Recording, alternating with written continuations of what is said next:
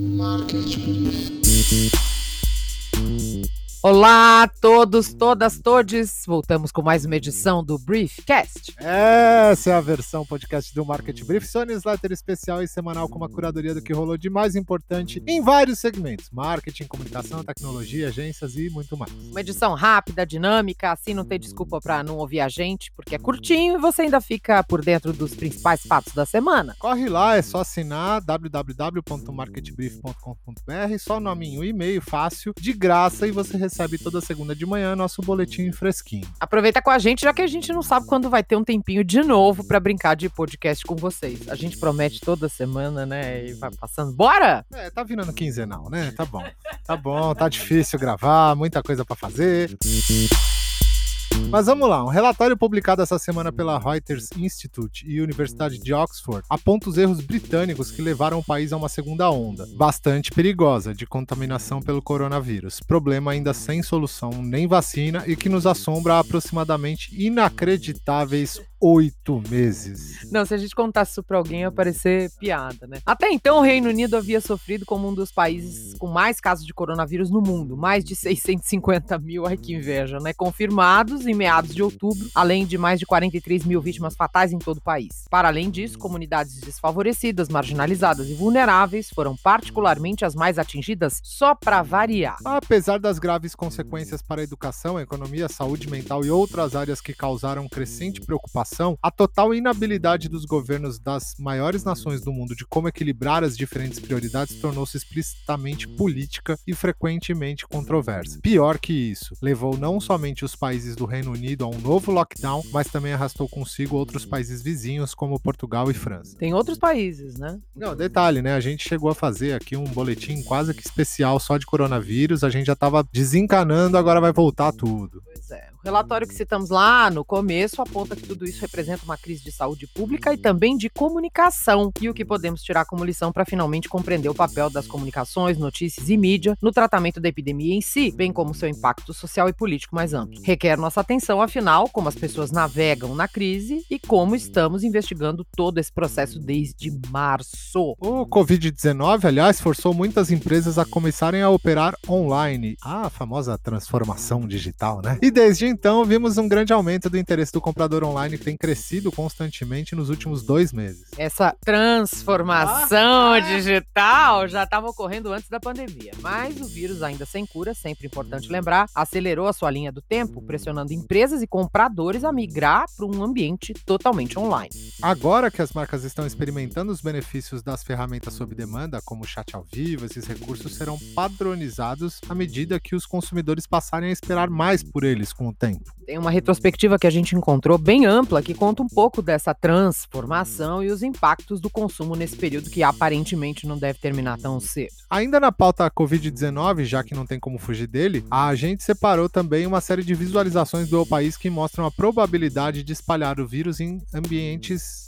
internos de três tipos: sair de casa, ir a um bar com capacidade reduzida ou sentar-se em uma sala de aula. Todos os três cenários têm resultados terríveis, mas as visualizações com base em pesquisas na Universidade do Colorado também mostram como usar máscaras e melhorar a ventilação pode proteger a maioria, mas não todas as pessoas presentes. Todos os cenários se baseiam na mesma premissa: um grupo de pessoas está numa sala e uma delas está infectada com o coronavírus. Sem máscaras, o infectado provavelmente espalhará Covid-19 para até 17 pessoas presentes, depois de apenas 4 horas. Com máscaras, cerca de 9 pessoas podem pegar o vírus. Se acrescentarmos uma ventilação ao cenário, apenas uma pessoa mais próxima do doente acaba pegando o vírus naquele dia, o que é estarrecedor do mesmo jeito. Em outras palavras, o principal problema com espaços internos é que os aerossóis permanecem e ficam mais concentrados, contaminando o ar da sala até que sejam soprados por uma brisa ou ventilador. Desculpa aí estragar sua festinha com outras pessoas isoladas, entre aspas, né? Como a gente tem visto muito, caro ouvinte. Mas ciência é ciência, pelo menos aqui entre os autores deste humilde podcast. É, porque tá uma festa, né? Obviamente, a redatora deste podcast fez questão de deixar para mim a abertura do nosso famoso bloco Facebook. Desta edição. Claro, afinal você é o porta-voz oficial da rede, que ninguém usa, mas que viu crescer em 22% a sua receita de anúncios só no último trimestre desse ano. Ou seja, cadê o tal boicote das marcas? É, o ninguém usa foi entre aspas, tá, gente? Mas não é só isso, é realmente impressionante como a rede social, apesar de muito combatida nos últimos meses, é, por toda a questão política que a gente tá vendo aí, é notícia o tempo todo em qualquer lugar. Por exemplo, eles agora vão cobrar pelo WhatsApp Business. O aplicativo empresarial ganhará ferramentas para vendas e hospedagem e começará a ter alguns serviços pagos. Aparentemente é mais um passo do Facebook para torná-lo um super aplicativo ao estilo do rival chinês WeChat. Tá achando que acabou? Se dependesse da imprensa especializada, aliás, a gente faria blocos azuis toda semana. No final da semana passada, o Facebook enviou uma ameaça legal, seja lá o que isso queira dizer, ao New York University Ad Observatory. É isso? Ô, oh, palavrinha maldita. Da Universidade de Nova York, o Observatório, para quem não sabe, é um projeto de pesquisa que coleta e estuda anúncios políticos no Facebook. O momento dessa ameaça não podia ser pior. O Ad Observatory é uma das melhores fontes disponíveis para entender como os anúncios políticos são veiculados nas redes sociais. Mas a ameaça também é uma crítica de coleta de dados éticos e uma tentativa de um dos sites mais poderosos e controversos do mundo de cortar o escrutínio de suas práticas. Tudo isso porque recentemente os pesquisadores concluíram que o Facebook Facebook, oh, vá lá. Que novidade, né? É mais condescendente com anúncios considerados de direita ou extremistas. Eu tô chocada com essa notícia, eu nunca imaginei uma coisa dessas. Acho que os caras também entenderam melhor a lógica do, do algoritmo. Chegada a hora da nossa editoria especial que você já conhece bem. Vamos acompanhar? Chegou aquele momento, market brief de projeções do futuro, seja ele concreto ou muito louco, em forma de pílulas de informação pílulas tão grandes hoje, tá? Achei melhor avisar. Um neurocientista francês acabou de lançar um livro polêmico chamado Fábrica de Cretinos Digitais. Eu adorei este título, onde explica por que as gerações mais jovens apresentam o QI, aquele medidor de inteligência por testes, menor que de seus pais. Michel Demourget, aliás, não é nenhum aventureiro e acumula vasta publicação científica com passagens por centros de pesquisa renomados, como o Instituto de Tecnologia de Massachusetts, o MIT, e a Universidade da Califórnia, nos Estados Unidos. De acordo com ele, ainda ainda não é possível determinar o papel específico de cada fator para essa queda de inteligência, entre aspas. Mas alguns deles podem ser a poluição, especialmente a exposição precoce a pesticidas ou a exposição a telas. E que mesmo que o tempo de tela de uma criança não seja o único culpado, isso tem um efeito significativo no seu QI. Vários estudos têm mostrado que quando o uso de televisão ou videogame aumenta, o QI e o desenvolvimento cognitivo diminuem. Vamos acompanhar? É incrível essa entrevista, vale ler. Sem a possibilidade de shows musicais por aglomeração em tempos de coronavírus, a banda de rock indie The Flaming Lips teve uma ideia ao mesmo tempo maluca e belíssima. Realizou um show socialmente distanciado em sua cidade natal, Oklahoma, nos Estados Unidos, com os membros da multidão separados em enormes, vejam só, hein?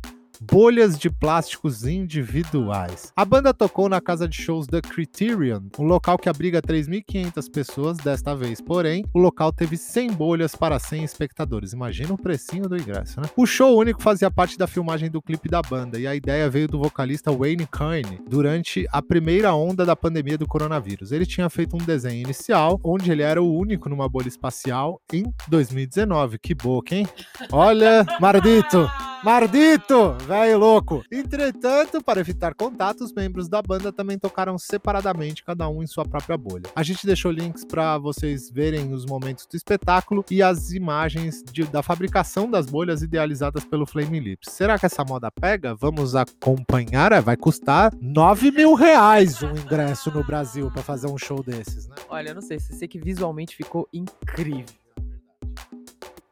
Os médicos muitas vezes tomam decisões de mudança de vida sobre o atendimento ao paciente com base em algoritmos que interpretam os resultados dos testes ou riscos de peso ou mesmo a realização de um determinado procedimento. Algumas dessas fórmulas levam em consideração a raça de alguém, o que significa que a cor da pele dos pacientes pode afetar o acesso aos cuidados. Olha que absurdo. Um novo estudo realizado em Boston é um dos primeiros a documentar os danos que isso pode causar. Ele examinou o efeito sobre os cuidados de uma fórmula amplamente usada, mas controversa, para estimar a função renal que, por design, atribui scores mais saudáveis aos negros. O estudo analisou os registros de saúde de 57 mil pessoas com doença renal crônica do sistema de saúde Mass General Brigham, que inclui os hospitais universitários de Harvard, Massachusetts General e Brigham and Women's. Um terço dos pacientes negros, ou seja, mais de 700 pessoas, teria sido colocado em uma categoria mais grave de doença renal se a sua função renal tivesse sido estimada usando a mesma fórmula dos pacientes brancos, o que não acontece. Isso pode ter afetado decisões como quando encaminhar alguém para um especialista ou para um transplante. Em 64 casos, as pontuações recalculadas dos pacientes os teriam qualificado para uma lista de espera para o transplante. Nenhum havia sido encaminhado ou avaliado para isso, sugerindo que os médicos não questionavam as recomendações baseadas em raça. Imagine em outros lugares do mundo a tragédia que essa mera leitura de algoritmos pode causar. Será que a gente vai querer acompanhar isso mesmo? Para onde que a gente está indo, meu Deus? Olha, um dia eu ainda vou dar um jeito de, de colocar o vídeo do professor Dalton ali, que explica o porquê que a gente está discutindo tantos algoritmos. É muito incrível e muito didático. Um dia eu, eu coloco no Market Brief como referência. Este foi o Vamos Acompanhar de hoje. Prometemos mais mudanças estranhas e tendências mudanças na próxima.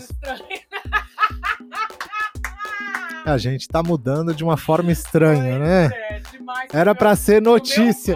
Era para ser notícia, mas são as mudanças são tenebrosas, né? É, e se você ficou curioso, corre lá, óbvio, no Market Brief, www.marketbrief.com.br para saber muito mais.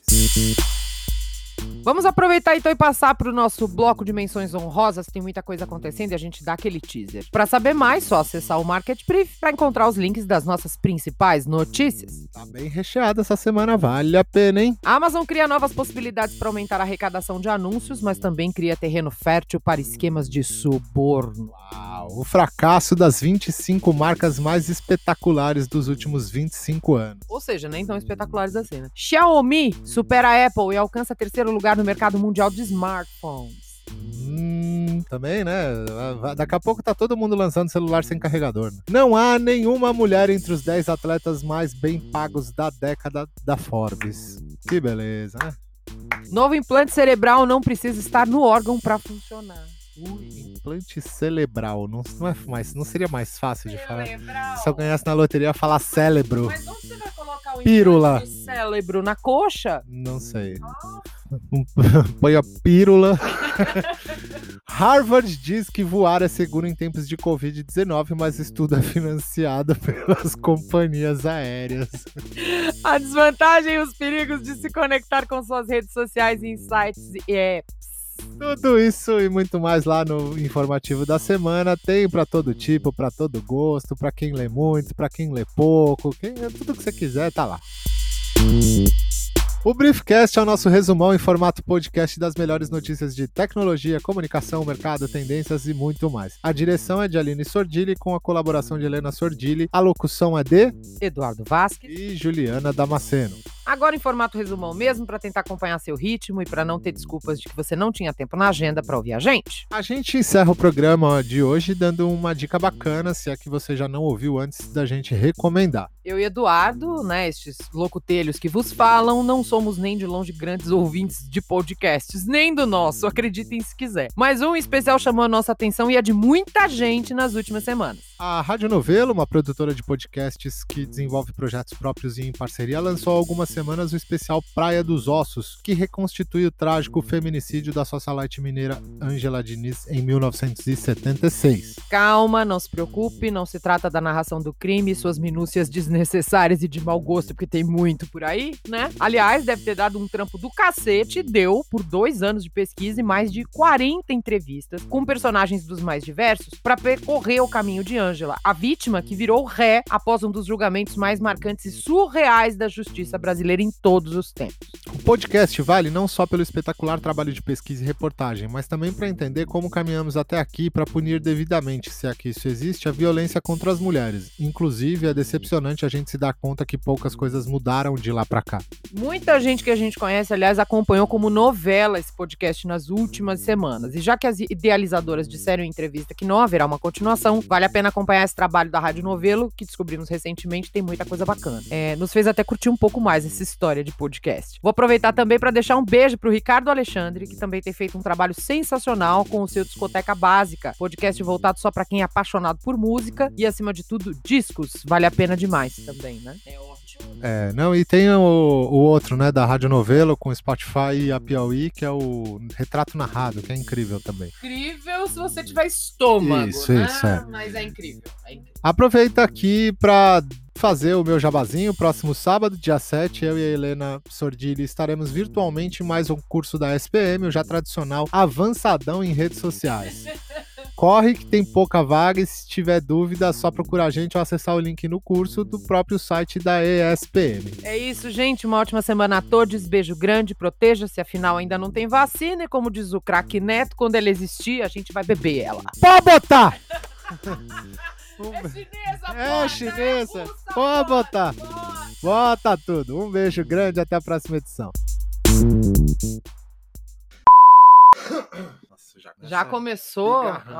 Ave Maria. É esse Malboro. Não, não vou, não vou nem botar. Não vou nem botar isso, não.